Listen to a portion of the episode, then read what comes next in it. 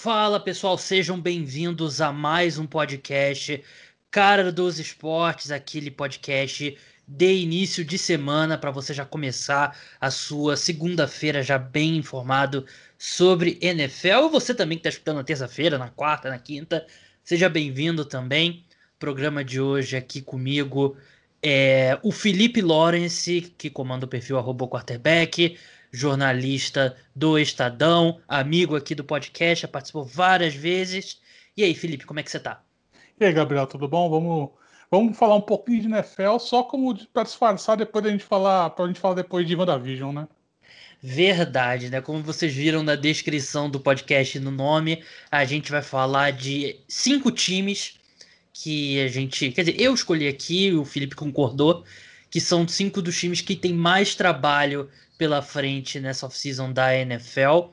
Mas tudo isso aí é, um, é como aquela é a banda abrindo para a banda bem maior depois se apresentar, que é a nossa discussão sobre o WandaVision, que eu tinha combinado com o Felipe que ele ia participar do podcast depois do último episódio de Mandalorian, mas tivemos problemas aí do, da minha parte aqui de calendário, então agora a gente oportunidade perfeita para falar de outra série do Disney Plus WandaVision, que teve o último episódio na sexta-feira. Mas vamos começar na NFL, que é, a maior parte de vocês aqui escutam. É, vamos começar. Não estão em ordem aqui os cinco times que eu coloquei. Aliás, tá em ordem tá em sim. Tá em ordem de, de quebradeira, né? Eu acho. É. Eu, o primeiro, com certeza, é o primeiro, né? Os outros quatro eu acho que dá para discutir e dá para colocar outros times. É um tema bem subjetivo. Mas vamos começar pelo Houston Texans que eu mandei a pauta pro, pro Felipe, o primeiro tópico é dumpster fire total, né? Dumpster fire, uma expressão que o pessoal usa muito lá nos Estados Unidos, né? Que é incêndio na num latão de lixo, né? Tem aquele gif famoso que o pessoal bota no Twitter. Eu vou começar pelo que seria a última pergunta, porque agora eu tô vendo que faz mais sentido. Felipe, você acompanha a NFL há mais tempo do que eu. Eu já acompanho há um tempinho também e eu posso afirmar aqui o que eu, o que eu vou te perguntar, mas primeiro eu quero saber a sua opinião. Você já viu uma, uma franquia ter uma off-season pior que essa do Houston Texans? Eu acho que não é nem questão de ser a pior off-season, mas acho que é, é eu nunca vi um time com off-season assim de criar tantos problemas para si mesmo. Acho que essa é a grande diferença, porque você tem times com off-season ruins, times com, que fazem más contratações, que não fazem contratações, etc mas eu nunca vi um time que se autoflagela como o Houston Texans está fazendo esse ano, porque tudo, tudo que aconteceu com o Houston Texans do fim da temporada para cá, ele trouxe para si próprio. Não foi uma questão que. Não foi um negócio que, que, que. Não foi o acaso, não foi má planejamento, não, foi. Foi metodicamente planejado tudo que aconteceu de errado no Houston Texans da última temporada para cá foi, foi planejado, ou seja, é um time que, que se ferrou por, por, por própria iniciativa, é um negócio que eu nunca tinha visto, um negócio que eu acho muito impressionante, porque é o que você falou, é um dumpster fire total, mas eles jogaram gasolina, eles passaram fósforo e eles acenderam a fogueira. Então é um negócio que eu nunca vi. É, eu nunca vi nada parecido mesmo, a forma como eles eles se implodiram, né? E de dentro e acho que é o que acontece quando você contrata o cara que era o capelão do time para ser o diretor, né, da, e tomar decisões. O, a toda, eu já falei aqui várias vezes, acho que o pessoal já tá cansado de ouvir, né, a história do Jack Easterby, cara que era um conselheiro religioso no New England Patriots, saiu dos Patriots, foi pro Texas e agora acho que é o vice-presidente de, de player personnel, um negócio desse, tem um cargo bem importante. E é isso que acontece, né? O Deshaun Watson jura de pé junto que nunca mais vai vestir uma camisa do Houston Texans e ele tem muito motivo para isso, né? Claro que ele tá sob contrato ainda. Até a própria coisa do contrato eu já também já expliquei aqui, né? Ele tava numa situação que os Texans poderiam segurar ele por mais quatro anos, né? Uhum. Com renovação de quinto ano e você pode usar a franchise tag três vezes, se eu não me engano. Então não faria sentido ele não renovar o contrato, né? Mas eu acho que a situação saiu totalmente de. Acho que não é. Acho que não Acho, acho que essa questão do contrato, as pessoas falam, ah, mas ele assinou o contrato, é. então ele aceitou o que está acontecendo. Não, não é verdade. Quando ele, aceitou, quando ele assinou o contrato, não era essa situação. Não Sim. tinha o Jack Easterby comandando. Eu chamo ele de Rasputin da, do, uhum. do Houston Texans, porque o, o controle que ele tem sobre a franquia é um negócio inacreditável. E quando o Deshaun Watson ele assinou esse contrato, ele não tinha, essa, não tinha esse poder todo. Ou seja, ele assinou o contrato sobre falsas pretensões. É fraude. Ele foi fraudado. Na minha visão, o Deshaun Watson foi fraudado quando ele, ele renovou esse contrato. É, ele assinou o contrato, assim, ele depois do terceiro ano da carreira dele, o primeiro ele se machucou, nos outros dois ele foi aos playoffs. Então, venceu o jogo de playoff e, e no, o time veio todo abaixo.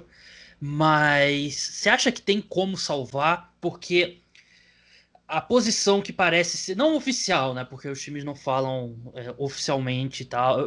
A versão oficial que eles querem manter o Deshaun Watson, mas o que tem saído de notícia é que o Deshaun Watson, que os Texans não estão atendendo ligações sobre o Deshaun Watson. Saiu notícia de verdade que time deixou proposta de troca na caixa postal do Houston Texans. Isso foi reportado, não é uma coisa do NFL da zoeira ou do Piadas NFL, é uma coisa que aconteceu de aparentemente de verdade. O Deshaun Watson parece bem resolvido, bem decidido, não vai jogar mais pelo Houston Texans. O novo acordo coletivo tem multas bem maiores para jogadores que, que faltam treinos ou até mesmo jogos, e essas multas não podem mais ser perdoadas como no passado, então ele teria um prejuízo financeiro maior do que no acordo coletivo anterior. Mas ele parece bem decidido. Você acha que tem como salvar essa relação, Felipe? Eu acho muito improvável que seja resolvida essa situação, que não seja uma separação entre jogador e time, né? Porque eu acho que é, é o que eu disse, eu acho que ele assinou o contrato esperando uma coisa que foi acontecer com o time, e o time foi para outro lado, completamente diferente do que ele estava esperando, e não passa confiança para ele de que, de que vai mudar. Ou seja, eu acho que você chegou num, chegou num ponto desse relacionamento que você não tem mais como, como, como resolver. A contratação deles como técnico, Dave Cully, é um técnico, uma incógnita, uma completa incógnita. Acho que, acho que até comentei aqui com vocês aqui para mim foi a contratação mais inexplicável desse, dessa janela, né, de troca cara, de 20 técnicos. anos como treinador de wide receiver, ele nunca conseguiu nem ser coordenador ofensivo. Exatamente, um cara que você não tem experiência nenhuma como técnico, a gente sabe que dificilmente jogadores técnicos que, que nunca foram nem coordenadores, pulam direto para técnico, normalmente dão muito errado, não é, não é uma situação que dá certo. Ou seja, você tem uma situação de um time que vendeu seus principais talentos, né? Os principais talentos do time foram embora. Então, não, tem por que o Deshaun Watson jogar. Acho que a situação do Deshaun Watson vai ser muito parecida com a do Le'Veon Bell há dois anos, né? Dois, três anos atrás, em que ele ficou um ano sem jogar, porque eu acho que o Texans está certo em não trocar o Deshaun Watson, porque, óbvio, é o principal ativo do time. Se você se, se você mandar o Deshaun Watson embora via troca, o time vira top 3 para pegar no draft do, do ano que vem, isso é fato. Eu acho que não tem, não tem por que você aceitar uma troca para o Deshaun Watson, mas não, não tem por que também o Deshaun Watson jogar. A questão do, do acordo trabalhista, ele pressionou um pouco as multas, mas também não é nada absurdo. O Deshaun Watson, pelo que ele já ganhou nesses anos desse novo contrato, ele já consegue bancar essas multas. Ou seja, ele, ele não tem incentivo para se apresentar para jogar. Não vejo como isso vai, vai se resolver, a não ser que tenha uma mudança de, de paradigma muito forte, no, alguma mudança de pensamento, alguma coisa que mude muito forte nos próximos meses, acho que essa situação é reversível. Acho que a gente não vai mais ver o Deshaun Watson jogar pelo Texans. É, eu, eu, eu, tendo a concordar, né? No começo dessa novela, eu, eu era, aquele cara super divertido que falava no Twitter que ele não seria trocado, né? Que era o que exatamente zero pessoas queriam ouvir no Twitter. Mas hoje em dia eu já tô mais. Eu já. A minha tendência é acreditar que ele vai ser trocado, que é insustentável. E é um, é um processo que a gente viu começando basicamente na NBA, né? Do player empowerment, né? Os jogadores tendo mais poder de decisão e podendo é, forçar a saída e tal. E a gente tá vendo um pouco mais disso na NFL. E o Deshaun Watson, o Felipe falou de ativos, eu acho que hoje o Deshaun Watson é o segundo jogador mais valioso na NFL. Eu colocaria ele atrás só do, do Patrick Mahomes, né? Acho que dá para dizer que Trevor Lawrence chegando com um contrato de calor, talvez, Justin Herbert também, que uma grande temporada ainda no contrato de calor, mas eu colocaria o Deshaun Watson como o segundo jogador mais valioso. Eu acredito que essa troca vai acabar acontecendo e o desesperador para o torcedor do Houston Texans é que com o Jack Easterby no comando, e o David Cole eu nem levo tanto em consideração, porque ele não vai ser o cara a longo prazo, né? Daqui a dois Exato. anos ele, ele não vai estar tá mais no cargo daqui a dois anos. Não ficaria surpreso se fosse aquele one and done, como foi o, o Jinton Sula, por exemplo, Sim. no 49ers. Mas enquanto for o Jack Easterby, enquanto o dono dos Texans é, não sair do feitiço dele, você fez uma comparação boa no Twitter um tempo atrás, Felipe, que é daquele do Senhor dos Anéis das Duas Torres, que me fugiu agora o nome do, do, do personagem, sim, né? Sim, que, sim, do, de Rohan, sim. É, que enfeitiçava a mente ali do, do rei de, de Rohan, né? É o Jack Easterby, né? Fazendo com o dono do Houston Texans. Então, vamos supor, Deshaun Watson rende quatro escolhas de primeira rodada para o Houston Texans, uma escolha de segunda rodada, uma escolha de terceira rodada e um titular na defesa. Você não tem como acreditar que essa franquia vai saber usar essas escolhas para criar uma boa estrutura pós Deshaun Watson. Exato. Até porque você tem o, o, o Nick Easter, o Nick Caselli como general é. manager, que é o cara que veio do New England Patriots e é um cara que nos últimos anos não vem fazendo bom trabalho, né? A gente sabe que a gente sabe que o Bill Belichick é quem manda no Patriots, mas o Nick Caselli ele era na prática ele era o general manager do, do New England Patriots, era o cara que comandava o, toda a parte toda a parte prática, né, toda a parte operacional de, do departamento de futebol americano fora técnico era o Nick Caselli que comandava. E ele é o cara que organizava os scouts, que fazia rankings junto com junto com o Bill Belichick. A gente sabe que o trabalho dos últimos anos no Patriots em termos de draft não é nada bom. Então, assim, a contratação do Nick Caselli que foi que foi trazido por conta do de indicação do Jack Easterby, né? Ou seja, é, é, um, é um pau mandado do Jack Easterby no fim das contas. Então, você tem uma situação em que o time é uma situação realmente desesperadora, porque você tem um dono que não sabe nada de futebol americano. Ele, ele herdou o time do pai dele, né, que morreu há alguns anos. Sim. É, um cara que não sabe nada de futebol americano.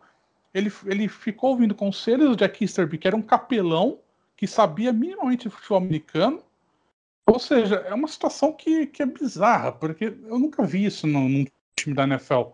Um cara que era capelão, que tem tanto poder agora que tem, apesar de não, não ter um cargo presencial realmente de diretoria de futebol americano, um cara que mexe nas decisões do futebol americano do Houston Texans, é um cara que o, o presidente do Texans, que é o presidente do business do Texans, que estava lá desde a fundação, saiu por causa dele. Então, assim, Sim. é uma situação que, que é realmente desesperadora e você não tem um, não tem um. Isso não vai terminar bem. Isso não vai terminar bem. É um time que. O Houston Texans pode ser um daqueles times que vão ficar uma década inteira lá embaixo, porque isso daqui não, não tem uma solução fácil. Verdade, né? Teve o, o, o, presidente mesmo, como você falou, uma assessora de imprensa, que agora me fugiu o nome, que também já estava séculos comandando lá a assessoria de imprensa dos Texans, que até eu já tive contato com ela, uma vez que eu marquei uma entrevista com o Breno Giacomini, né? Brasileiro, jogador, filho de brasileiro, nascido nos Estados Unidos, na época que ele passou pelos Texans, foi muito simpática comigo e tal mas ela também saiu, várias outras pessoas saíram, demitiram o, o cara responsável pelos equipamentos, uhum. que todos os jogadores amavam o cara, então tá totalmente sem, sem rumo o Houston Texans. Vamos passar agora para os outros quatro, que esses quatro, sinceramente, eu acho que dá para colocar ali em qualquer ordem, mas o, o Houston Texans é, realmente é disparado. Chicago Bears. Chicago Bears é um time que, assim, sempre quando o time entra no off-season precisando resolver a posição de quarterback, é uma off-season importante, né, Felipe? Porque não é uma tarefa simples. Exato, não é uma tarefa simples. O Chicago Bears chegou aos playoffs, né, mas não foi foi a forceps, né? não foi uma situação que, que chegou por méritos, né? Chegou por por pela vaga extra. Por, exatamente por eliminação, né? Por conta do, da fraqueza dos outros times da NFC. Então, é um cara que chegou nos playoffs, mas é um time que todo ano está em situação periclitante, né? Todo ano você é um time que ah, vai demitir técnico, vai demitir general manager. O Pace está lá há muito tempo, não conseguiu resolver o time. O Matt Nagy, ele mal, mal, mal consegue ser um técnico decente. Ou seja, é um time que está sob pressão todo ano. E agora você tem esse adicional que é procurar um quarterback, né? Já que o, o Mitch Trubisky, o contrato dele acabou. O Nick Foles, todo mundo sabe que não é que não, não é quarterback para ser titular a longo prazo, não é uma, uma solução para nada. Ou seja, a gente está um time desesperado, né? Vai ser um time que a gente bem, a gente bem falou na pauta, né? Que é um time que vai, vai potencial de partir para ações desesperadas nessa, nessa off-season, né? É, porque é um time que até essa coisa de ter chegado no, no, nos playoffs atrapalha muito no draft, né? Uhum. Porque é um time que tá escolhendo lá, acho que a escolha 21, 22, agora eu tô em dúvida, mas tá longe do.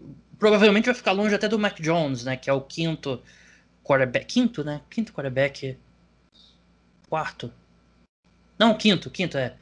Lawrence, Fields, Fields Wilson, Wilson Fields, Lance é. e Mac Jones. Sim tá longe do alcance deles, eles não têm ativos, muitos ativos para trocar por um quarterback. Saiu na imprensa dos Estados Unidos que o plano A deles é o Russell Wilson, mas a gente vai falar mais do Russell Wilson é, mais para frente.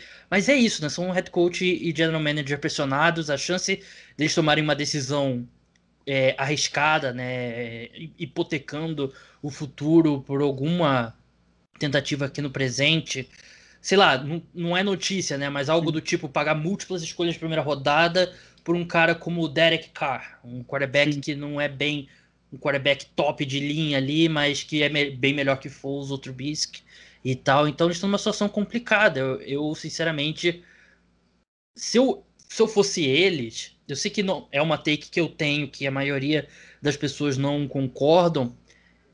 Eu tentaria investir num, num James Winston, no, no, eu sei que saiu notícia agora dele tá pensando se, é, se aposentar, mas o Ryan Fitzpatrick tentar um cara desses, se, porque o objetivo deles é competir. Se fosse eu fosse o general manager, para mim era ano de tanking, para mim era é, então, tro, trocar Kalil Mack, trocar Allen Robinson, tanking, seleciona no topo do próximo draft. Mas pensando nessa diretoria dos Bears, eles não podem se dar o luxo porque o emprego deles está na linha. Exato, porque é um time, é o Rampage. Se, o trabalho for ruim nesse ano, vai ser todo mundo demitido. Um, porque é um, é um Rampage, ele tá lá há muitos anos, ele nunca conseguiu virar esse time, né? Nunca conseguiu. Ele montou uma boa defesa, né? Que ele consegue alguns bons jogadores espaçadamente, mas time mesmo ele nunca conseguiu montar, né? E nunca, nunca acertou em contratação de técnico também. A primeira contratação dele de técnico foi o Mark Trestman, que foi aquele desastre, né? Veio, veio da CFL, não, não deu certo de maneira nenhuma, né? Então é um cara que não conseguiu montar esse time do Bears. E apesar de ter chegado nos playoffs, ele é, é um cara que, se o time danada, se o time rodar esse ano, né, se o time ficar for muito ruim, vai ser todo demitido. Ou seja, não tem como fazer esse plano de tanking, porque você não vai fazer um tanking pro próximo cara que você contrata no seu lugar, como é. montar o time a partir do que você fez, né? Isso, isso, isso não existe. Então, acho que é uma questão, é uma, uma sinuca de bico que o Bears está, exatamente porque não tem tantos ativos para serem trocados se você quer manter o time relativamente competitivo. É um time que também não tem muitas escolhas de draft, né? Porque já fez muitas trocas nos últimos anos, tem tem algum tem não, não tem o que trocar dentro do próprio draft. Então, é um time que vai ter que se virar com o que aparecer na janela de transferências, né? Eles falam desse plano do Russell Wilson, mas eu acho muito improvável que aconteça, que role qualquer coisa nesse sentido. Então, acho que a situação do Bears vai ser é o que você disse, eles vão ter que tentar ir atrás de, de algum, algum quarterback que faça ponte pro próximo, próximo quarterback do Bears, né? Algum cara que faça ponte, porque você não tem, não tem, não tem uma situação tranquila, não tem uma situação fácil de ser resolvida aqui. Sim, é, é. A defesa, realmente a defesa dele tem dos Bears tem jogadores de talento, né? Eles pagaram muito dinheiro e escolhas pelo Khalil Mack. O ataque é um dos piores da NFL, né? uhum. né? E eu até se eu tivesse que colocar um culpado maior que o outro, eu, o trabalho do Ryan Pace para mim é consideravelmente pior do que o do, do Mad Nagy, né? Ele em alguns momentos conseguiu montar um ataque funcional contra o Bisque, né? Que é um, é um grande feito. Eles têm a situação do Allen Robinson para resolver também, né? Que é um cara que ele não está sendo nem um pouco tímido sobre a vontade dele deixar, de deixar o Chicago Bears. Ele é muito mais novo do que eu esperava, porque ele vai entrar no segundo contrato dele, né? Sim. Mas eu, eu fiquei surpreso de descobrir de 25. Hã? Tem menos de 25 anos, né? Tem menos de 25 anos. Não, ele tem 27. 27. Não é tão tá. novo. É, mas é que ele, ele já fez aquele ciclo, contrato, contrato de calor nos uhum. Jaguars, tá um contrato inteiro com os Bears, vai entrar no uhum. terceiro com 27 anos. Ele tem a uhum. mesma idade do Kenny Golladay, que tá entrando na free agency pela primeira vez agora, Sim. né? Então, ele é mó falso velho, mas ele não quer ficar em Chicago, como acho que ninguém gostaria de querer ficar lá. E vamos ver o que os Bears vão fazer, né? Se eles vão usar a tag, vão tentar renovar o contrato ou vão abrir mão. Não, eu não, sinceramente, eu acho que faz muito sentido usar a tag e de repente tentar trocar se o objetivo é, é conseguir mais algum ativo. É, eu acho que esse é o caminho. Acho que você não tem como. Acho que o Bears ele não tem como aguentar esse espaço da tag de um wide receiver no salary cap, porque o salary cap vai ser menor do que foi no ano passado. Acho que o Bears não tem, esse, não tem essa vantagem de ter esse de ocupar tanto espaço do Leonard Robinson, porque ele precisa, precisa é, mexer em muita coisa no time. Ou seja, num, um contrato de tag de wide receiver esse ano está muito, muito alto. Então acho que a questão é você usar essa tag para tentar trocá-lo até, até o draft, por exemplo, tentar ver o que você consegue girar por ele, mas acho que acho que ele não fica no Bears. Acho que é improvável que ele fique no Bears. É, ainda até um, é um ano ruim para fazer isso, porque por melhor que seja o Allen Robinson, é um ano que tem bastante wide receiver no mercado de free uhum. agents. E é, e o draft pelo, sei lá, quase todo ano agora você tem a classes sensacionais de, de wide receiver todo ano no draft, né? Então nem é um bom momento para isso.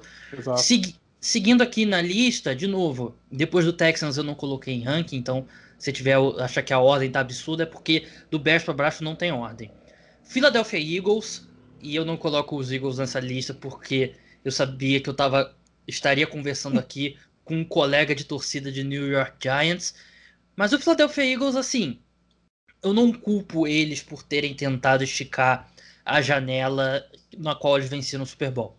Eles venceram o Super Bowl e tentaram seguir com o mesmo uhum. grupo, cometeram alguns erros no processo, mas eu não culpo eles. Mas eles claramente agora estão num momento de transição abriram mão do Carson Wentz.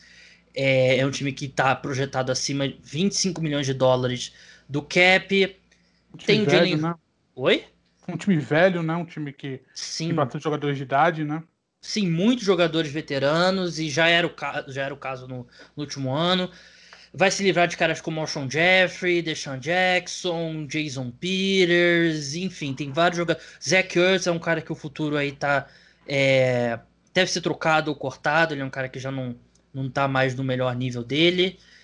Mas, ah, de novo, né? Quarterback é sempre a, é a posição mais importante do futebol americano e tal. Não preciso explicar aqui por quê. Mas eles têm o Jalen Hurts, que foi uma escolha muito criticada em 2020, mas que acabou dando uma sobrevida na temporada da equipe, né? Um time que, quando ele entrou, ele teve alguns bons momentos e tal. Eu, particularmente, não acho que é suficiente. Se eu fosse o Philadelphia Eagles, o Hurts seja suficiente para eu não selecionar um quarterback se algum dos do top 4 caírem na escolha 6. Mas há quem diga, há quem acredite que os Eagles deveriam dar uma chance ao Jalen Hurts, construir ao redor dele. Em qual camp que você tá, Felipe? Eu tô nessa que se tiver a oportunidade de escolher um quarterback, tem que escolher um quarterback, até porque é novo técnico, é um cara que não ele não o Nick Sirianni, ele não escolheu o Jalen Hurts no draft, não, ou seja, não é um cara que que quer de escolha dele, não, ou pode ser que não tenha um, um playbook preparado para Jalen Hurts, não, acho que se você tem uma, uma oportunidade de escolher um quarterback, na sexta escolha, um quarterback que provavelmente será um dos melhores quarterbacks do draft naquela posição, você tem que, você tem que escolher, porque não o Jalen Hurts ele teve flashes, né? Ele teve bons flashes. Eu acho que é um quarterback que vai ter uma carreira decente na NFL, seja como titular eventual, como reserva. Acho que é um cara que pode ter uma carreira legal na NFL, mas não acho que você, pelo que ele mostrou ano passado, é um cara, não, isso daqui é o futuro já.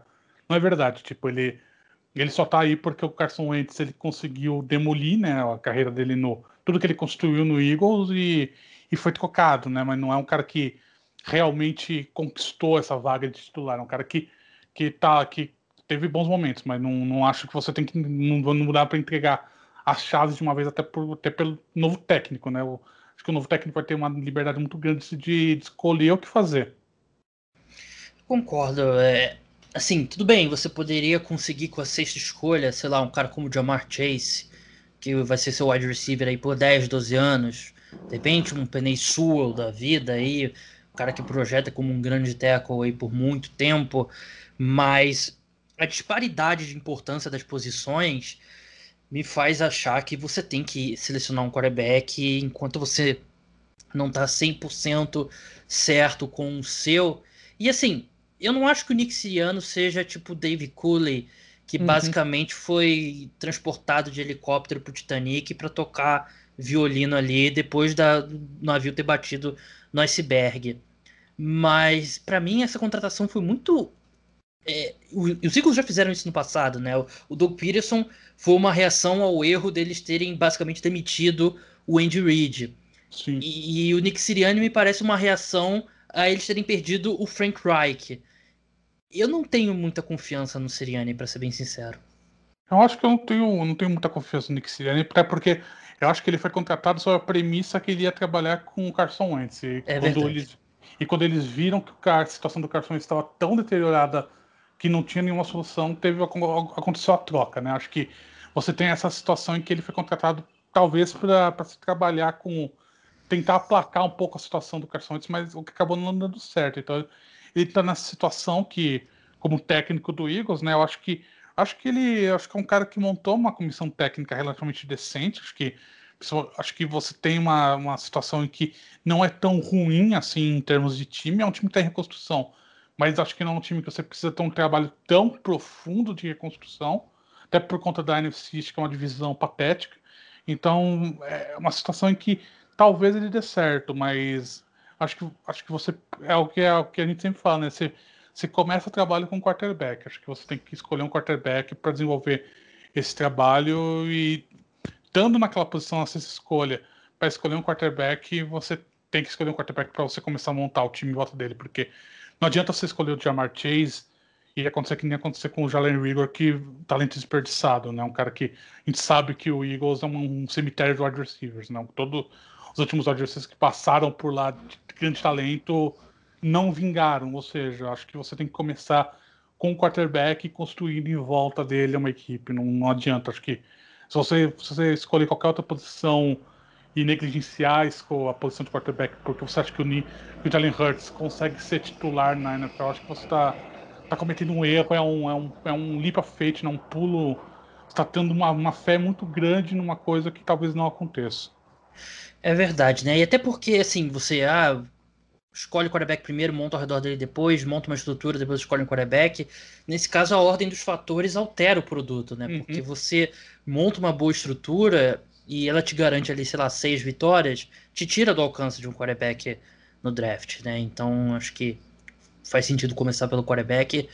É, vamos passar para o Seattle Seahawks agora, que eles estão lidando com o que eu, eu vi algumas pessoas na imprensa americana é, nomeando de um, um pedido de troca passive-aggressive, né, passivo-agressivo do, do Russell Wilson, né, que ele é um cara que ele não vai, não parece estar dentro da personalidade dele se jogar aquela bomba nuclear e falar me tira daqui a qualquer custo, mas ele, pare, ele parece muito é, insatisfeito.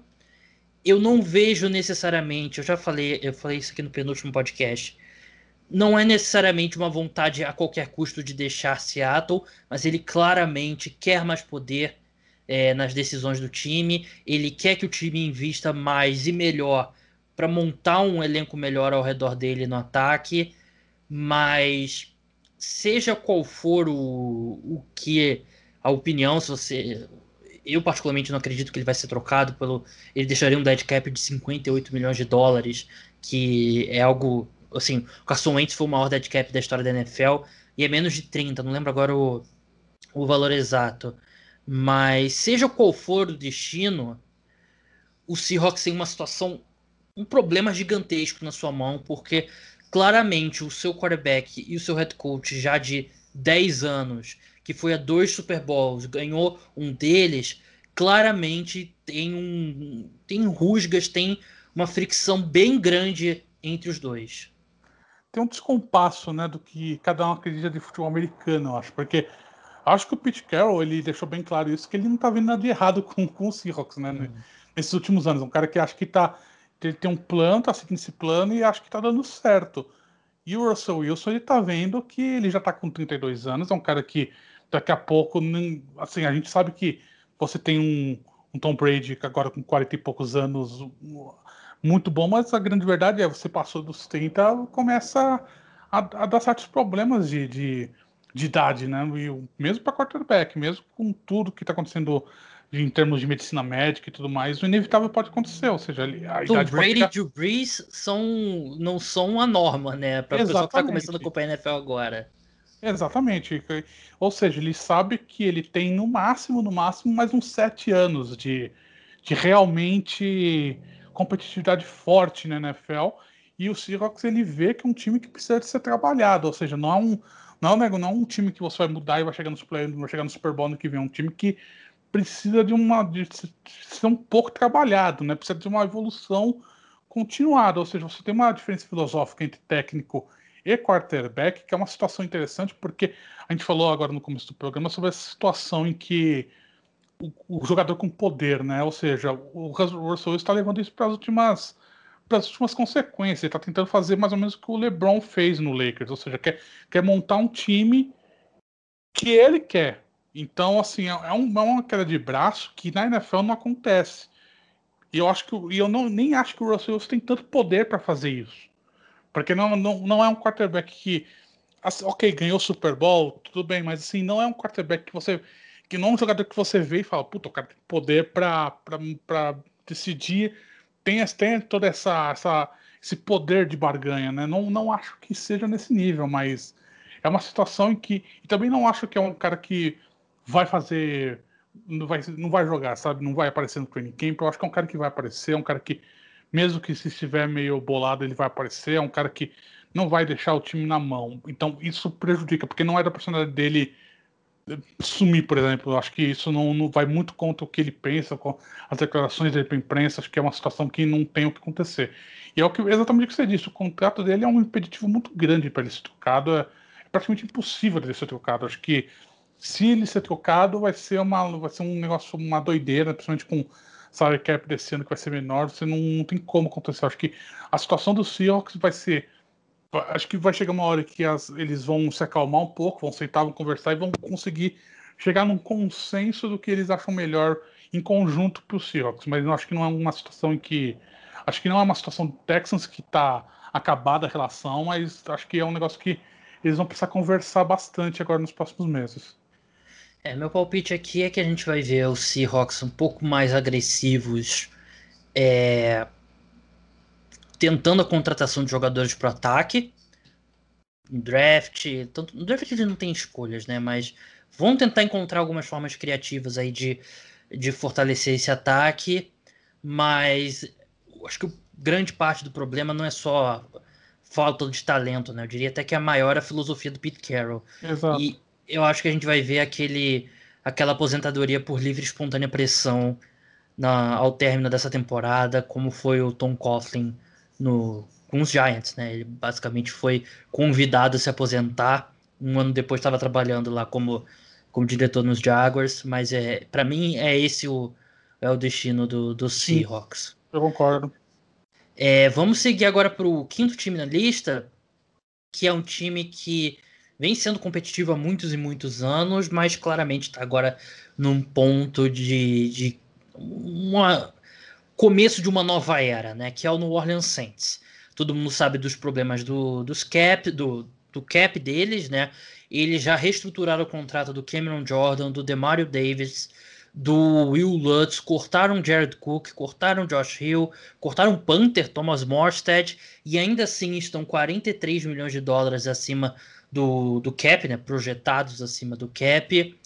É, eles têm um quarterback no, no elenco no, nesse momento. Aliás, eles têm dois, na verdade. Já ia falar besteira. Porque eles têm o Tyson Hill e bota. Vocês não estão vendo porque é um programa de áudio, mas eu estou fazendo aspas aqui com o dedo. E você tem o Drew Brees que vai se aposentar, né? Eu não, não entendi por que esse anúncio não veio ainda. Pode ser um mau sinal dele querer jogar porque ele não tem mais condições de jogar em alto nível, mas enfim. Na prática, eles têm um quarterback no elenco, meio quarterback no elenco, Tyson Hill. É, o James Winston é free agent. Então eles estão numa posição, Felipe, que eles precisam de um quarterback novo, mas eles têm que se livrar ainda de 43 milhões de dólares no, no elenco atual para eles baterem com a cabeça ali no teto, né? E assim, quando Alexander ele vai ser cortado e vai ter boa parte desse dinheiro aí vai, vai embora e tal. O Janoris Jenkins, eu tava olhando o contrato dele, eu acho que eles não poupam muito dinheiro, ou não poupam nenhum dinheiro se cortarem ele. Mas o Saints, eles claramente estão pagando a conta esse ano dos últimos anos que eles foram pro tudo ou nada para conquistar um Super Bowl. E acabou, como na maioria das vezes isso acontece, quando o time vai pro tudo ou nada, terminou com nada. Exato, é um time que foi vários anos consecutivamente pro tudo ou nada, né? Tentando estender o máximo que eles conseguiram na janela do Drew Brees, né? Tentar um título, um segundo título para ele e acabou não dando certo. E agora você chega na situação contábil, que o problema do, do, do New Orleans Saints é contábil, né? Você tem que, tem que queimar, tem que queimar jogador para liberar dinheiro no, no salary cap. Você tem um limite que você pode fazer isso, né? Você tem vários jogadores que você pode cortar, cortar salário, transformar em bônus e espaçar durante os anos de contrato, esperar que você tenha um pulo muito grande de salary cap nos próximos anos. Ou seja, mágica contábil você tem, mas assim, 43 milhões é, é muita grana para você fazer essa, essa, essas transações que os times da NFL normalmente fazem para conseguir liberar espaço, né? Tem um, tem um limite do que você pode fazer. E é um time que, é o que você bem disse, se o Drew Brees decidir voltar depois de dar todos os sinais que vai se aposentar, teve um vídeo dele, dele treinando. Você chegou a ver é. esse vídeo? Fazendo crossfit. Fazendo crossfit, um negócio meio bizarro que as pessoas falam, pô, será que ele desistiu de se aposentar? Se ele pensar em voltar, vai ser um desastre absurdo para o Saints, porque o contrato dele é, é, é, muito pesado, é um negócio que você não você vai minar a capacidade do time de se reestruturar, e é um jogador que claramente não tem mais condição de, de ser titular na NFL. É um cara que você decaiu muito, principalmente essa última temporada, ele teve um decaimento muito grande de habilidade, ou seja, não, você não tem como depender mais dele. Então, e, se ele voltar, você não. É aquela, se ele voltar, é aquela questão, você está preso, você não tem como botar ele na reserva. Você não tem como ele botar ele na reserva. Então, é uma situação que o, que o Saints ele vai ter muito problema, porque ele pode fazer. Porque eles estão reféns da decisão do Drew Brees.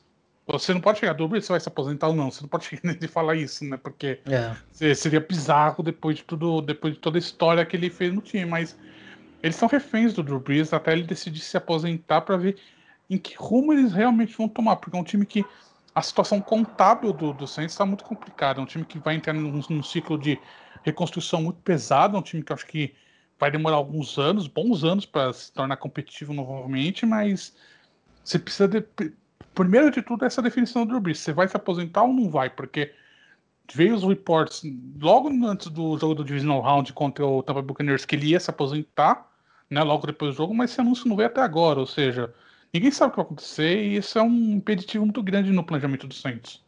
É, já era para ter acontecido, né? No, normalmente não demora tanto.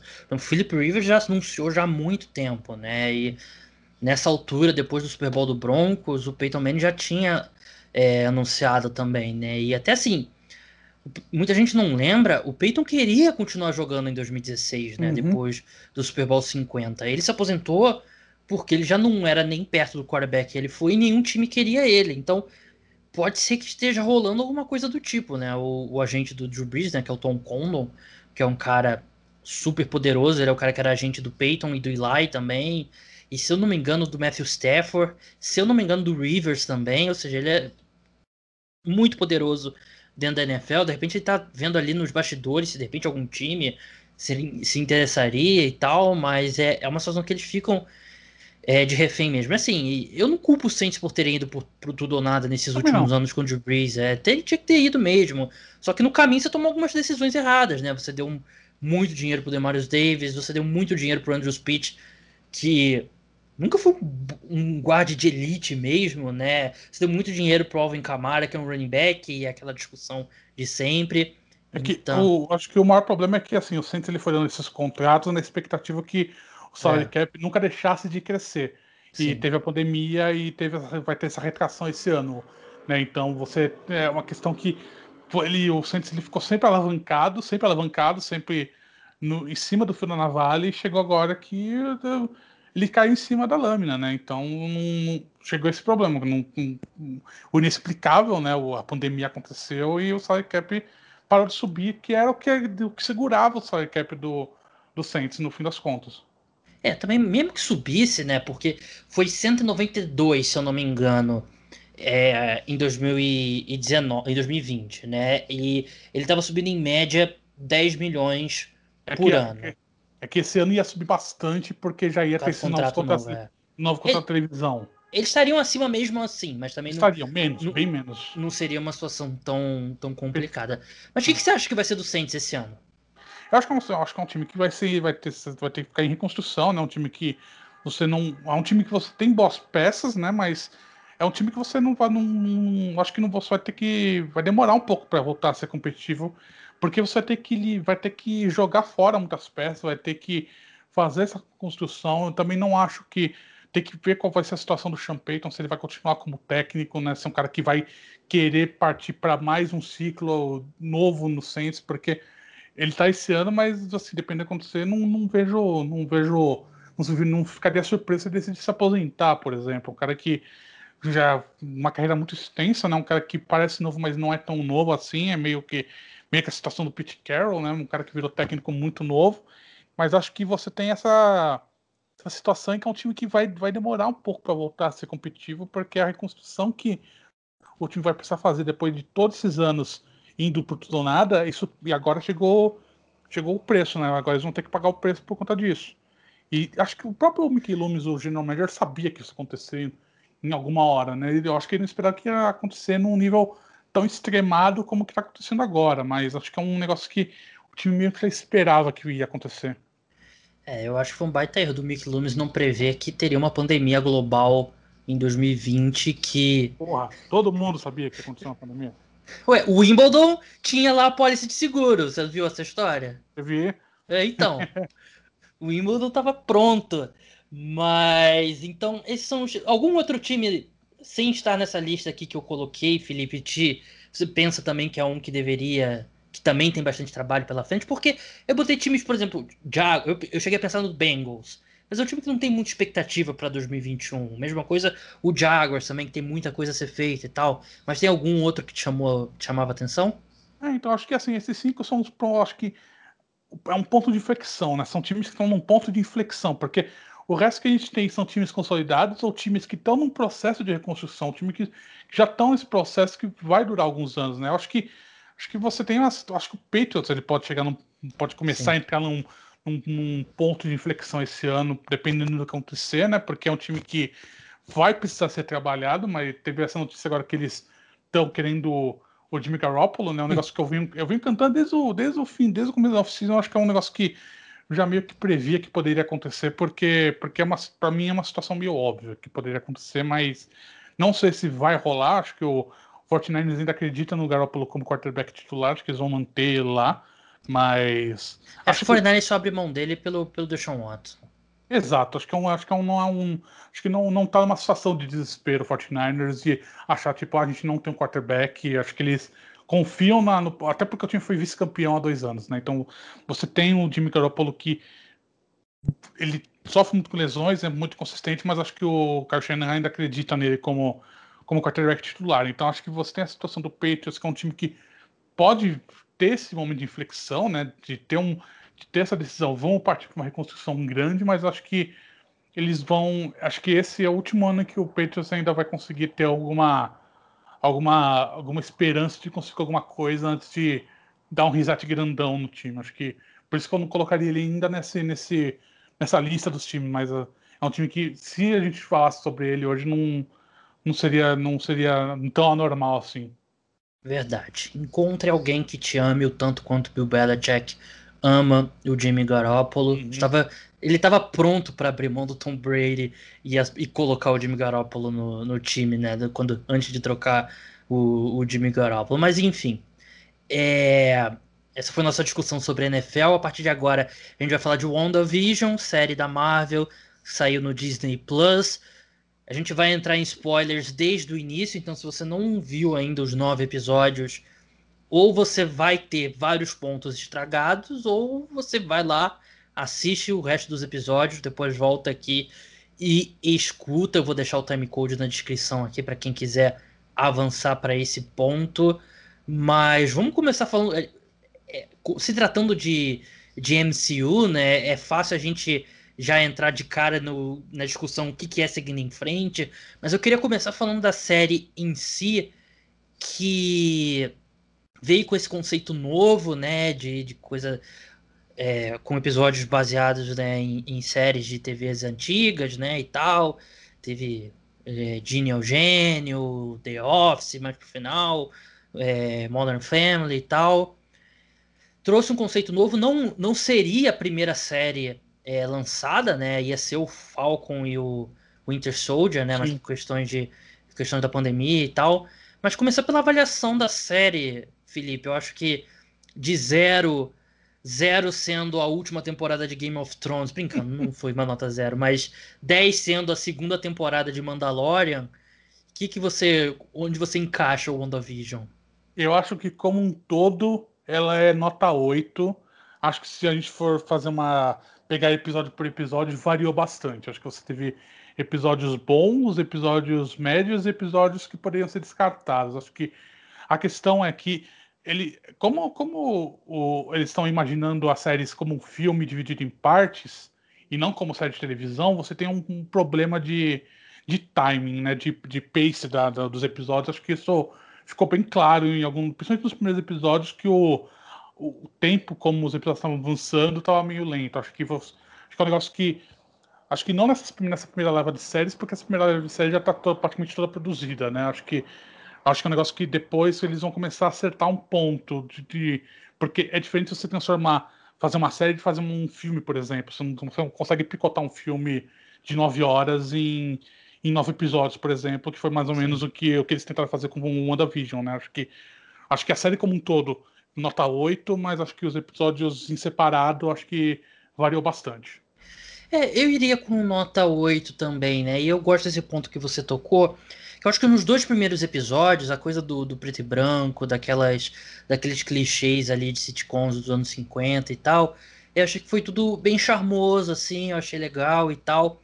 Mas a partir do momento que eles mostraram pela primeira vez o mundo de fora, é, com a, a, Maria Rambo, o detetive lá do FBI, que me fugiu o nome agora. Randall Park. É, Randall Park, né? Não, é, o, é, o, é o ator, né? O Randall Park, é. o ator.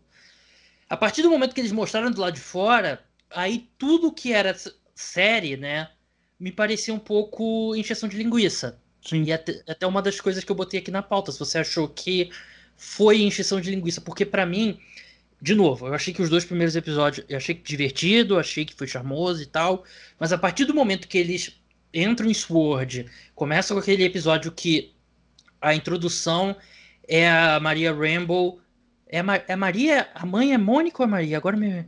A, a mãe é Maria e a filha é Mônica. Foi, é Mônica Rambo, então, desculpa.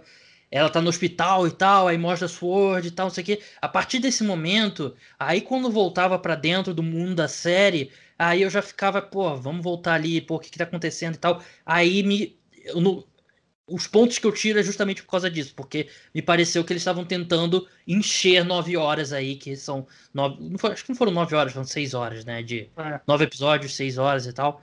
Encher esse, esse período. Eu acho que não, não, acho que não é encheção de linguiça, porque no fim das contas você teve uma evolução um pouco da, do, da trama, mas acho que poderia ser condensado, porque você perdeu muito tempo. Eles, eles claramente tinham essa ideia do começo de fazer, de fazer uma, uma homenagem né, para a televisão americana, desde os anos 50, né, passar até Sim. chegar a uma série dos anos 2000, e isso ficou explicado né, no, no oitavo episódio que a, a Wanda ela, ela assistia a série para escapar da, da, da, guerra em, em, em Sokovia, né? Isso, isso, isso era coisa que, que esse, esse era o mote, né? Da, da porque, porque o, o Westview ficou daquele jeito, né? Então você tinha essa, essa, essa, essa possibilidade de eles montar essa série para mostrar isso bem claramente, mas acho que você poderia ter. Não, acho que quebrado mais, acho que você poderia ter, ter condensado mais essa situação e não se arrastar por episódio, porque você teve episódios em que você ficava. Episódio, os episódios eram variáveis de tempo, mas normalmente eram meia hora, né? Os episódios, é. episódio. Então você tinha 15, 16 minutos do episódio dentro do, do o episódio dentro do episódio, né? Numa situação dessa homenagem de série, e você tinha pouco avanço fora. E é o que você disse, quando eles mostraram esse mundo de fora, quando você começou a entender o que estava acontecendo no mundo de fora, o que, qual era a situação que está acontecendo, isso acabou se tornando muito mais interessante, porque é o que realmente o que avança o MCU no fim das contas, né? Não, é, não era a série, não era o que a, a Wanda estava criando lá dentro. Eu acho que se arrastou um pouco mais do que deveria, mas acho que vai muito dessa situação em que eles não, tão, não sabem ainda fazer série de televisão, eles estão aprendendo ainda, né? Sim, mas é. Eu achei que. Teve de, de, vários momentos eu. Assim, eu me senti vendo um filme, né? Do, do MCU. Vários momentos, assim, me dava aquela empolgação de quando você tá no cinema vendo um filme do MCU pela primeira vez. E pontos, por exemplo, como quando a Wanda sai do Rex, né? E vai falar lá com, com o pessoal da Sword, né? E faz os caras apontarem uhum. a arma pro, pro chefão lá que também já me fugiu o nome. Mas teve vários momentos desse. De, quando ela expulsa a. que tava como Bernardine, né? Que é, que é a Mônica e tal. Então eu achei que tiveram vários bons momentos e. É, eu gostei do que eles fizeram com a, com a Wanda, né? O pessoal tava até brincando no Twitter, né? Quantas vezes a Marvel vai fazer a Wanda é, ver o Vision morrer, né? Porque a gente já tá aqui numa contagem bem alta. Mas antes de. Eu quero tocar num ponto importante do final da série, principalmente. Mas eu queria te perguntar antes sobre a Agnes, né? Que é a Agatha, Agatha Harkness. Que o pessoal, logo de cara, já. Dos já vídeos no YouTube, é, na hora o pessoal já matou quem era e tal. Eu achei ela excelente. E, e posso ser parcial porque eu adoro a Catherine Hahn. Eu acho ela uma baita atriz e. Eu acho ela genial. Mas eu para mim ela tá no Mount, no Mount Rushmore, né, no top 4, top 5 ali de vilões da Marvel já. Eu achei, eu acho que ela vai ser um pouco tipo Loki, né? Que é aquele vilão que às vezes ajuda e tal, porque eu tenho lido, né, que nos quadrinhos ela ela tem ela, ela se coloca numa posição de de mentora da Wanda Sim. muitas vezes, né? E ela foi mantida ali, ela tá ali disfarçada, né, como a Agnes, né, a, a Wanda manteve ela dessa forma. Mas eu adorei ela, achei que a, a performance da Catherine Hahn foi espetacular. Eu gostei muito da personagem, acho que é algo bem promissor seguindo em frente no MCU. Mas você gostou da, da Agnes? Eu gostei da atuação da Catherine Hahn como Agatha, né? Acho que foi uma personagem que foi muito bem construída. Mas como vilã eu fiquei meio assim, porque ela não, não, não foi uma vilã, de fato. Ela foi um mecanismo para evoluir a, a Wanda. Tipo, eu acho que eu acho que você teve um, um, faltou um elemento de vilania nessa situação, porque ela, ela, ela simplesmente foi um mecanismo para você evoluir a Wanda, né? Não, é, não, acho que ela nunca representou um, um perigo real para Wanda, sabe? Acho que ela nunca representou uma, uma ameaça, até porque quando você tem essa, essa quando eles estabeleceram que a Wanda é a feiticeira escarlate de fato, que ela é mais forte até do que o Doctor Strange, acho que você você diminui um pouco a importância como qual, qual que é o limite, até quando a, a Agatha Agnes ela pode uh, efetivamente influenciar, pode abater a Wanda, né? Então, é, e a última acho... vez que a gente viu a Wanda na tela foi lutando de igual para igual com Thanos também. Né? Exato. Né?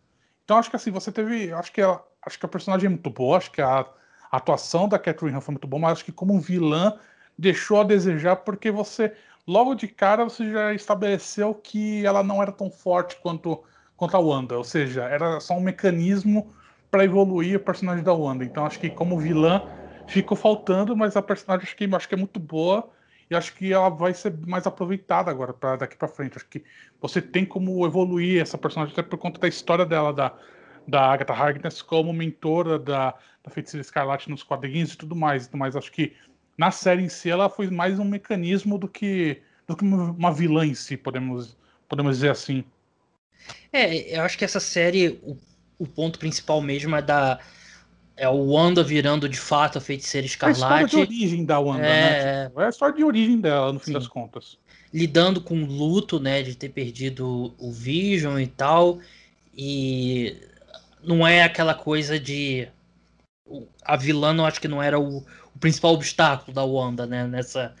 Acabou não sendo nessa série, né? Mas eu, eu gostei bastante.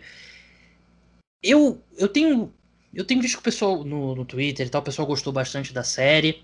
É, eu gostei bastante da série, mas as poucas, e tem que ser justo, as poucas críticas que eu li sobre a sobre o WandaVision é porque ficou um pouco de decepção com a questão do Pietro, né? Que eu confesso, eu fiquei muito decepcionado com ele aparentemente não ser o Quicksilver do universo hum. do, do X-Men. E aquela história do, de uma participação que era do nível do Luke Skywalker. Essa pegou mal, mas eu, eu já também já li que meio que a pessoa que estava entrevistando a Elizabeth Olsen meio que colocou as palavras na boca dela e tal, não é bem assim. Eu entendo que o Paul Bettany fez a piada né, do ator com quem ele sempre quis trabalhar e o ator era ele mesmo, Vision contra Vision. Mas você acha que esse tipo de coisa externa prejudica a série como um todo? Por exemplo, você deu nota 8. Parte dessa avaliação é essa expectativa que, assim, foge um pouco do alcance das pessoas que fizeram a série. Assim, desde, desde o Game of Thrones eu não leio mais teoria entre os episódios, porque hum. eu aprendi a não. Porque assim, sempre que eu lia teorias eu acabei me decepcionando. Foi assim com Game of Thrones, foi assim com Westworld, eu parei. Eu parei porque eu não quero mais ficar decepcionado. Eu prefiro, prefiro ver a série toda depois ver o que rolou, que, quais são as teorias posteriores. Então, na, na WandaVision eu não vi nenhum, nenhuma teoria, eu não vi nada. Tipo, eu vi algumas avaliações de episódio, alguns canais que eu gostava, que faz aqueles react de episódio, mas fora isso eu não li a teoria porque eu não queria contaminar minha, minha, a, minha, a minha opinião sobre o que está acontecendo. Então acho que a questão do, do, do Quicksilver eu achei que foi engraçado. Acho que no fim das contas foi engraçado porque foi uma maneira do Kevin Feige brincar com as expectativas do, dos fãs, né? Porque ele, todo mundo sabe que assim, o grande, o grande passo agora, depois que a Disney comprou a Fox, vai ser essa fusão entre os universos, né? Então todo mundo tinha essa expectativa muito grande. Então foi, eu acho que foi uma forma, eu acho engraçado, foi uma forma engraçada de, de subverter as expectativas, porque todo mundo estava esperando que era o Quicksilver do universo da Fox, mas era um cara no, um cara X que morava em Westview, né? Então acho que acho que isso acho, acho engraçado, acho que essa situação foi bem engraçada, porque foi uma maneira do Kevin Feige falar, tipo, ó, para de acreditar em qualquer coisa que você lê na internet, né? Porque eu que mando essa porra. Então uhum. acho que isso foi foi o ponto interessante. Acho que essa, acho que, acho que essa questão do, do de, um, de um personagem tão grande quanto o Luke Skywalker, acho que isso pegou mais. Acho que isso o pessoal tava, já estava esperando que fosse o Doutor Estranho fosse aparecer e tudo mais. Eu tinha certeza, eu tinha certeza absoluta. também. A minha questão era assim, quando que o Doutor Estranho vai aparecer no episódio 9? Não era nem se ele ia aparecer. Então, acho, eu também acho que era essa questão que você, você plantou toda a expectativa que ia acontecer, até quando o Kevin Feige falou no, no Investors Day da Disney em dezembro que a série ia se ligar com o próximo filme Doctor Strange, né? Então você, você ia ter uma, uma união entre os dois, você vai ter uma união entre os dois, então você esperava que fosse acontecer alguma coisa. O que não aconteceu, acho que isso é uma certa decepção, mas é aquela coisa, acho que são muito mais expectativas criadas por nós que assistimos do que realmente do que ele se propõe, né? Acho que você tem, acho que a questão é, isso daqui não foi Game of Thrones, não foi uma situação em que você tinha muita expectativa e as, os criadores da série pisaram na bola, não aconteceu. Acho que a série foi muito boa por si só, né? Acho que acho que essa questão, acho que a questão do Quicksilver foi realmente uma forma do Kevin Feige brincar com os fãs, né? Porque ele ele sabe que o pessoal lê teoria de internet e tudo mais, ele ele é bem bem, ele tem bem consciência disso. Acho que foi a questão dele dele falar tipo, ó, quando se acontecer quando acontecer essa fusão, vocês vão ficar sabendo, né? Mas eu, até, até acontecer, eu posso brincar com vocês quanto eu quiser. É, eu, eu fiquei decepcionado com a questão do, do, do Pietro não ser o, o Quicksilver, mas é, inicialmente eu fiquei decepcionado de não aparecer o Doutor Estranho e com essa questão do Paul Bettany e tal, mas assim, na hora que eu terminei de ver o episódio, mas depois eu, eu coloquei em perspectiva que acho que é injusto não avaliar a série pelo que ela é Hã? Eu li uma coisa interessante que o, o, personagem que o, o ator que faz o Pietro tava fazendo, né? O, ator, o personagem lá que é Ricky Hunter, alguma coisa assim, esqueci o nome dele agora. Ralph Bonner. É, Ralph Bonner, isso. É o cara que.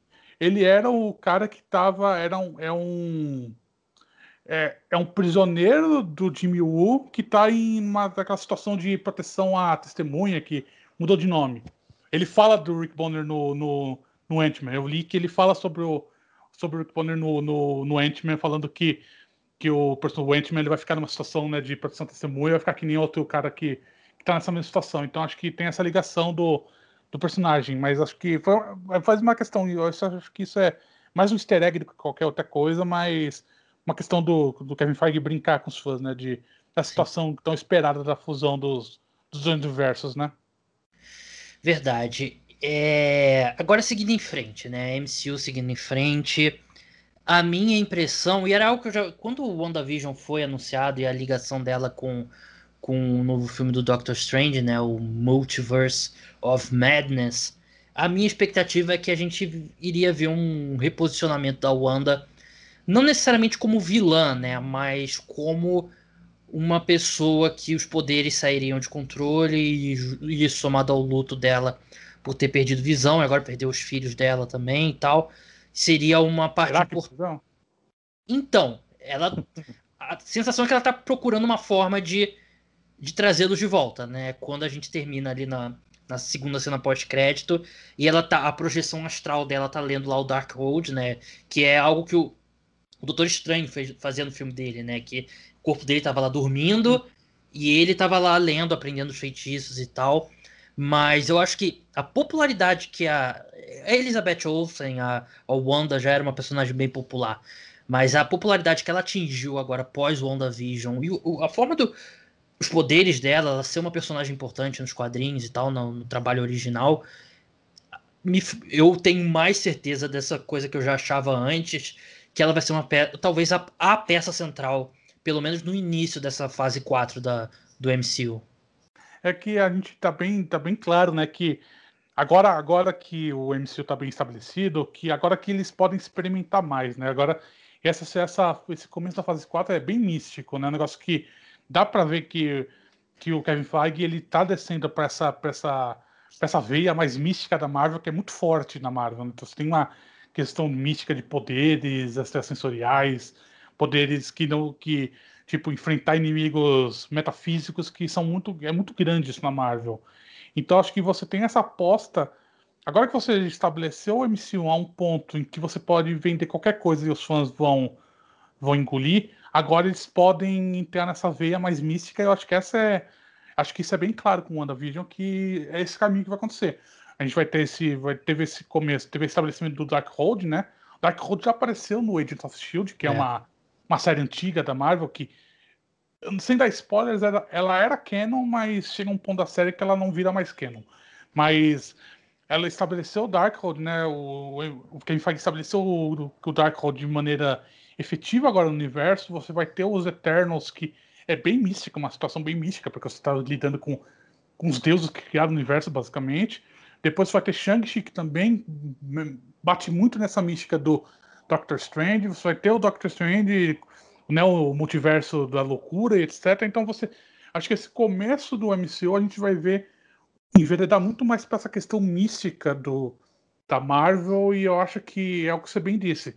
A Wanda ela vai ser peça central nisso, porque ela está em poder do Darkhold, ela tá. Ela vai sair de lá com conhecimento muito profundo do que. Do, do, do limite, do quais são os limites do que ela pode fazer, né? Então acho que Questão, acho que ela não vai ser vilã, propriamente dita, mas acho que inevitavelmente vai chegar um momento que os poderes dela vão escapar de controle porque ela não tem tanto conhecimento assim. Então acho que acho que essa que vai ser a dinâmica e vai acontecer alguma coisa que vai aparecer algum algum próximo grande o, o Big Evil do dessa desse próximo ciclo, né? Acho que essa é a grande vai ser a grande toada dessa dessa fase 4, pelo menos. Verdade. E acho que eu, eu eu já falei aqui várias vezes, eu não leio quadrinhos e tal, mas eu achei um, eu achei um canal muito bom no YouTube recentemente, Comic Historian, que eles fazem uns vídeos assim, tipo de 15, 20 minutos sobre determinados arcos, né, da, da Marvel, da DC e tal. E eu tenho visto muito e tem, tem sido muito muito útil, porque eu me interesso, eu só, eu, eu só não tenho paciência para pegar e ler um monte de quadrinho e tal, que a maioria muitos saíram nos anos 80 e tal. Isso eu não tenho paciência, mas um vídeo de 15, 20 minutos eu tenho paciência. E eu acho que a gente, claro, os filmes nunca são. É, eles nunca são seguem de forma literal a história dos quadrinhos, né? Ele é, é uma inspiração, acho que dá para dizer assim.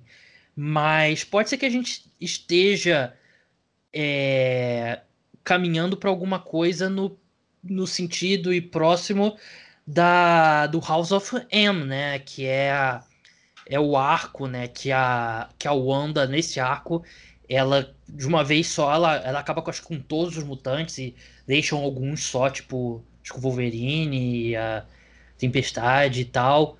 Claro que não tem mutante para tirar nesse momento, mas eu acho que os poderes da Wanda podem chegar a um ponto que ela possa fazer algo do tipo no.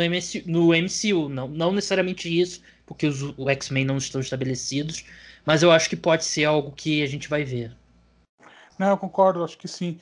E acho que é, acho que, acho que a, a grande questão é porque a gente vai, a gente sabe que a gente vai ter Quarteto Fantástico daqui a alguns anos, né? Acho que daqui a dois, três anos vai ter o filme do Quarteto Fantástico e vai ter o Doctor Doom, que é um cara que é muito ligado nessa questão mística, né? Um cara que é o, é, eu acho que ele vai, acho que no fim das contas vai ser o Doctor Doom, vai ter muita ligação com, com a Wanda, acho que essa questão vai ser muito bem explorada, porque nos quadrinhos existe, acho que vai ser bem explorado também agora nos filmes, acho que acho que essa questão, a grande questão é como que você vai começar a fazer é, a, é, você evoluir essa questão mística da, da Marvel sem alienar o público que assiste os filmes, porque se você pega os quadrinhos dos anos 60, anos 70, a coisa mais mística da Marvel é um negócio que você lê e parece, porra, os caras escreveram isso sob efeito de LCD. E muitas vezes escreveram. Mas uhum. é. Acho que assim, você tem muito, tem muito pano para manga. Acho que você tem que. Acho que vai ser um trabalho muito interessante do Kevin Feige. E, e ele sabe o que vai acontecer. Tipo, ele tem na cabeça dele que, tipo, qual, qual que é o fluxo da situação, né? Ele não tá. Ele não inventa. Isso daqui não é a Lucasfilm. Isso daqui não é. Não é Star Wars que foram inventando a cada filme. Isso daqui ele já sabe que, que vai acontecer até o fim, imagino. Mas é uma situação em que você vai ter que, vai ter que explorar essa questão mística da Marvel sem alienar os filmes de uma forma que eles fiquem disponíveis para o espectador. E acho que isso vai ser um ponto interessante, porque a chance de dar errado é muito grande, mas acho que eu tenho confiança que o Kevin Feige ele já tem um track record muito forte, né, de sucesso na Marvel, ele tem um controle sobre não sobre, sobre os personagens, mas sobre os enredos que ele trabalha, então acho que é uma questão que vai ser muito bem trabalhada agora nessa, nessa quarta fase da, do MCU. É, eu tô muito curioso para ver como que eles vão introduzir os X-Men. É, que eu não, assim, eu, eu não consigo ver um caminho lógico, porque você. O X-Men é você ter o, o professor Xavier e o Magneto há décadas nesse trabalho. Você não pode chegar agora e dizer, ah, não, durante esse tempo todo eles existiam. Uhum. Não, tem, não tem como fazer um negócio desse, né? E outra coisa que eu tô curioso também, e não necessariamente sobre a história, sobre a história em si, mas se. Porque é, chegou determinado momento do MCU que eu lembro até que foi. Eu lembro de uma declaração do Kevin, acho que era do Kevin Feige, que eles não iriam mais, entre aspas, segurar a mão da pessoa que estava vendo o filme, né? Eles iam presumir que a pessoa sabe o que aconteceu. O quão confiantes eles vão estar que eles podem, no filme, presumir que a pessoa viu WandaVision e que ela tá, ela tá 100% a par, ou se ele vai ter que pegar ali 10 minutos do filme do Doutor Estranho e estabelecer o que, aconteceu com a Wanda nesse período. Eu acho que vai ser um negócio bem interessante. A Wanda que vai aparecer, ao que tudo indica, vai aparecer no Homem-Aranha também, né? Sim, tudo indica que vai aparecer no Homem-Aranha também. É uma, é, mas acho que assim, essa questão da, da Wanda no Homem-Aranha acho que vai ser meio, vai ser meio menor, né? Vai ser, vai ser uma participação menor, porque é. a, a, no plano original do, do, da fase 4, antes de acontecer a pandemia, o WandaVision ia, ia acontecer agora nesse meio, ia acontecer agora, começar em abril desse ano, e em julho ia estrear o próximo Doctor Strange, ou seja, ia ser sequencial, ia ser realmente sequencial. Agora a gente vai ter que esperar mais de um ano até virar a sequência Sim. do Doctor Strange, né? Então você tem um, um, espaço temporal que você, acho que essa questão do, dos poderes da Wanda vai ficar vai ser deixado meio de lado. Acho que a aposta da, da Marvel agora vai ser vamos estabelecer esse lado místico, vamos fazer toda toda a construção das pecinhas que estabelecem esse universo místico da Marvel, para aí a gente expandir ano que vem com o Doctor Strange. Acho que, esse, acho que essa é a grande questão. Tipo, você não vai ter que explicar para o espectador o que está acontecendo, porque você vai ter esse trabalho de um ano inteiro, vai ter Eternos, vai ter Shang-Chi, de você construir esse, essa, essa, esse panorama místico da Marvel, para aí ano que vem você avançar de vez, né? Você começar adentrar de vez nesse universo sem você precisar explicar. Acho que esse é o plano. Acho que não.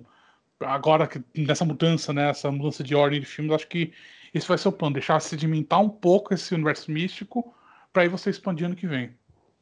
É, eu espero que um dia a gente consiga ver o filme da Viúva Negra, por exemplo, né? Acho que Um dia ele vai sair no cinema. Ah, não, vai sair por 70 reais no, no Disney Plus.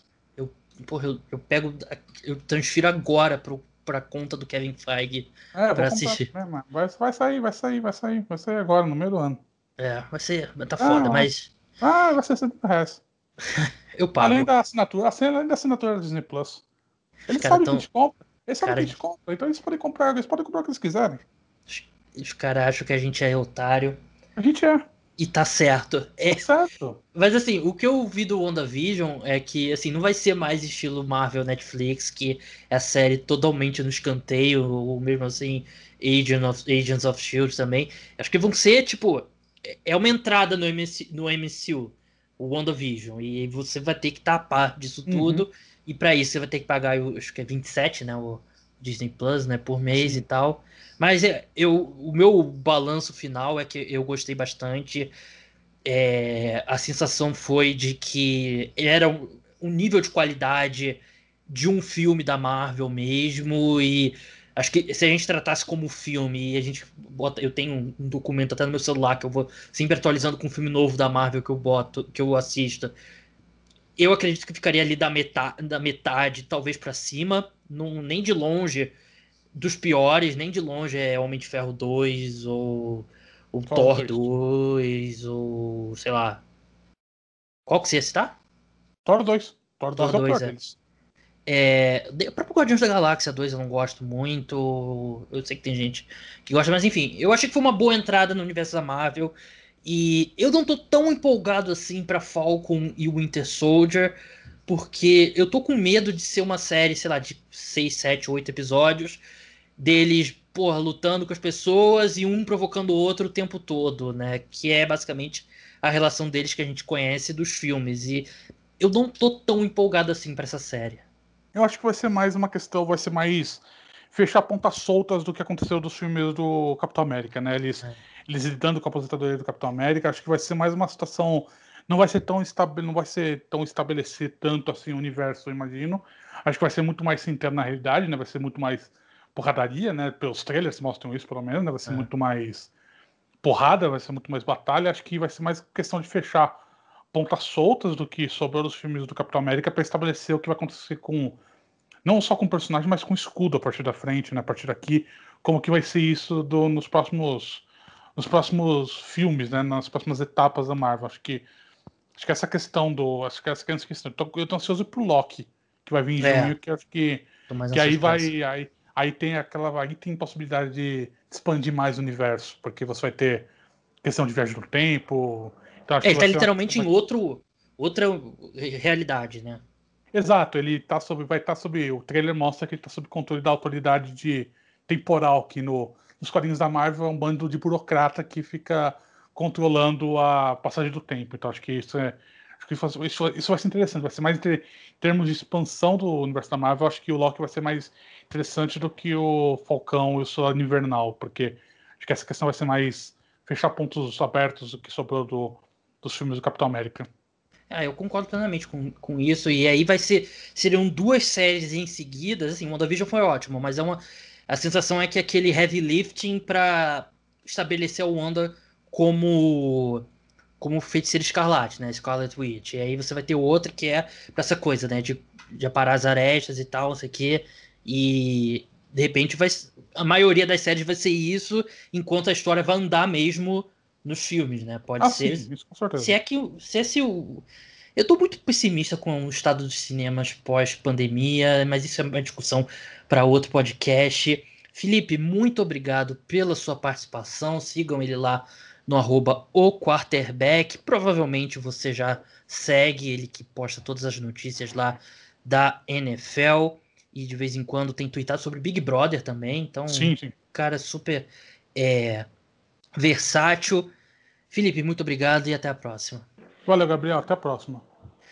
Então é isso, pessoal. O podcast Cara dos Esportes exclusivo para apoiadores volta na quarta-feira, o segundo episódio da semana. Esse, como você está escutando, é aberto ao público. É, na outra semana, mercado de free agents vai se abrir. Essa semana já tem aí franchise tag é, dia 9, né? Que o data limite para os times colocarem as tags. Então vai ter muito assunto para a gente conversar. Então até a próxima. Tchau.